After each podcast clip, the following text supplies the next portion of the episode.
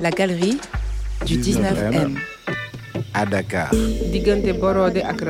Sur le fil. Sur le fil. Je suis architecte, j'ai fait mes études à Montréal. J'ai grandi au Togo et je suis arrivée au Sénégal en 2017, d'où je suis originaire. Et donc, euh, au-delà de l'architecture, je suis également photographe, vidéaste, mais aussi scénographe. Et euh, j'aime communiquer mon art à travers différents canaux. Mamital.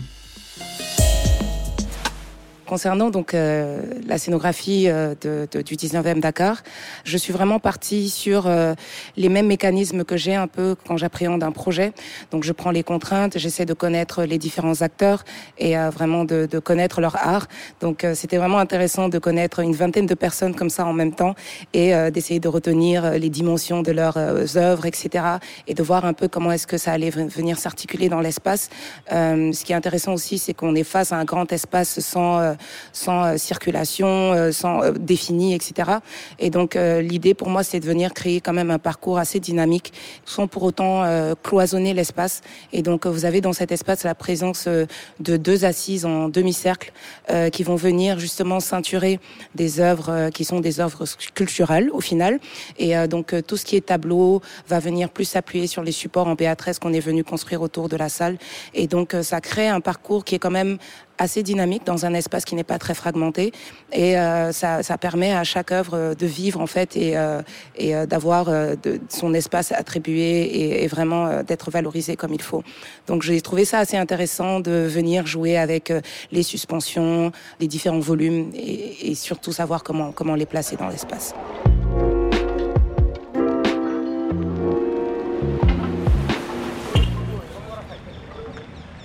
Je trouve qu'au niveau architectural, le Sénégal a oublié euh, beaucoup de choses, euh, malheureusement. Euh, Aujourd'hui, on n'arrive pas à saisir directement quelle est notre identité. Quand on va euh, de quartier en quartier, on peut se dire ah ok là j'arrive à le dater un peu parce que on voit certains types de bâtiments, mais en soi euh, on n'a pas euh, cette architecture qui nous définit. Une des motivations principales de mon travail, c'est la recherche d'une identité nationale. Et pour moi, l'identité nationale, c'est le patrimoine, c'est la superposition de plusieurs couches, dont la couche coloniale au final qu'on ne peut pas nier. Et donc pour moi, l'idée aujourd'hui, c'est de communiquer sur ce patrimoine, de communiquer sur les valeurs également architecturales qu'on a avec ce patrimoine, parce qu'au-delà de l'apparence, on a des techniques de ventilation, d'éclairage naturel qui sont utilisées dans les bâtiments, qui sont en lien avec euh, l'architecture arabo-musulmane qui est ancrée dans notre culture. Donc euh, c'est du patrimoine qui qu'on doit se réapproprier et euh, donc c'est quelque chose qui m'intéresse. Mais au-delà du patrimoine matériel, il y a également les savoir-faire, il y a la construction avec les matériaux locaux. Donc on va dire c'est un peu un tout sur les façons de construire que j'essaye de mettre en avant, ce sont des techniques euh, de savoir-faire euh, ancestrales qui euh, utilisaient des matériaux donc qui étaient prélevés directement dans le sol, donc euh, naturel, c'est de la terre en général, et qui ensuite peut être transformé sous différentes formes. Mais aujourd'hui, euh, c'est quelque chose qui se perd un peu, et euh, on a une niche de personnes qui continuent à pratiquer ça. Ça a un impact parce que ça nous permettrait de retrouver une identité, mais ça permettrait également de faire des économies sur la construction parce que c'est moins cher de construire en terre, parce que quand vous allez par exemple dans un village construire en terre, euh, c'est toujours mieux d'aller former des gens qui sont dans ce village, vous apporter euh, de l'argent dans ce village, vous apporter du savoir-faire, euh, vous économisez également de l'énergie sur euh, le transfert entre le Dakar euh, et le village en question. Aujourd'hui, je trouve qu'on est encore euh, à un niveau assez timide de, voilà de l'environnement. Il y a beaucoup de personnes qui s'engagent personnellement, mais on a encore un problème à, les appliquer, tout simplement parce que on les complexifie. Tout à l'heure, je vous parlais de matériaux locaux. C'est une première solution à la construction durable dans notre pays. Mais si on n'utilise pas ces matériaux pour des problèmes esthétiques et qu'on privilégie d'autres matériaux justement qui ont plus d'empreinte carbone au niveau de la construction, c'est une première attitude qu'il faut changer parce que ça, c'est juste une question de mentalité et euh, d'être ouvert aussi parce que la terre n'a pas un seul aspect. On peut avoir de la terre à l'intérieur des murs. C'est ce que sont en fait les, les bâtiments patrimoniaux aujourd'hui. Donc, euh, je trouve qu'il n'y a pas assez euh, de recherche en général sur les nouveaux matériaux. Par exemple, je travaille pour Wilmot et Associés, qui est un cabinet français et qui travaille aujourd'hui sur la Maison des Nations Unies. Et donc, quand on creusait au niveau des fondations, il y avait cette matérialité qui était un peu comme du calcaire et que, qui pouvait être utilisée pour remplacer un peu le ciment blanc. Il était vraiment en quantité sur le site et prêt à être jeté. Donc je me suis dit, mais c'est vraiment dommage en fait de trouver quelque chose qui soit aussi différent de ce qu'on a l'habitude de voir et de pas forcément faire la démarche de se dire, ok, qu'est-ce que c'est? C'est de l'argile blanc, comment est-ce qu'on peut l'utiliser? Et donc, je trouve que peut-être c'est un peu de ça qui manque, même si quand même on a on a eu un premier pas avec le matériau qui est le tifa. c'est un c'est un genre de plante sauvage qui est vraiment une plante qui qui embête beaucoup les agriculteurs, les gens qui sont dans ce milieu. Et donc, avec des recherches, on a réussi à trouver que ces fibres pouvaient être transformées pour donner du contreplaqué et donc réutiliser et pour être également mélangées avec des briques de terre pour augmenter, on va dire, leur action hygronométrique.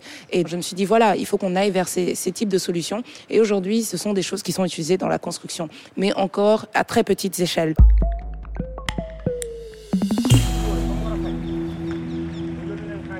Alors, Dakar, dans 20 ans, pour moi, le Dakar idéal, Déjà, c'est un Dakar qui remet l'homme au centre de sa morphologie, tout simplement, et euh, qui, qui, qui, trouve des solutions par rapport au bien-être euh, quotidien et des solutions qui sont adaptées à notre manière de vivre, qui ne sont pas calquées sur d'autres manières de vivre.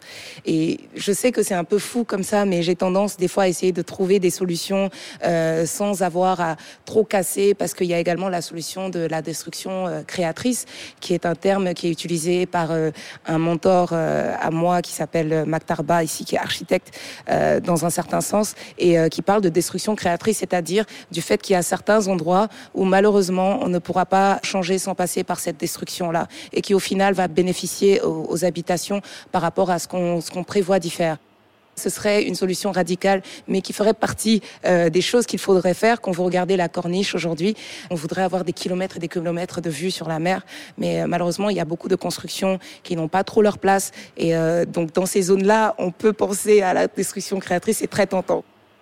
J'ai pas mal d'amis, euh, des fois quand je leur parle de certains immeubles pour les repérer, ils savent pas du tout de quoi je parle. Et en fait, au final, je réalise que c'est parce qu'ils ne les voient pas. Parce que déjà, bon, certes, les rues sont étroites, mais c'est la morphologie de la ville, mais les gens n'arrivent pas à lever les têtes tout simplement parce que quand ils marchent et qu'ils se promènent en ville, c'est pour éviter de se faire euh, renverser, etc., etc. Et donc, j'étais en train d'imaginer à comment circuler dans la ville. Est-ce que euh, il faut créer un loop euh, virtuel de, de, de, de, passants qui vont, qui va passer au-dessus des immeubles, qui va un peu, voilà, entrer partout. Je sais que c'est un peu fou comme ça quand j'y pense. Euh, j'en ai parlé à des architectes qui m'ont dit oui, mais non. Mais euh, c'est vrai que je pense à ce genre de solution parce que j'aimerais pouvoir me dire que on peut malgré tout prendre en considération euh, les deux côtés, c'est-à-dire garder le patrimoine et trouver des solutions aux passants et aux, piétons. Donc voilà, c'est comme ça que j'imagine Dakar dans 15 ans avec des solutions urbaines qui améliorent les conditions de vie.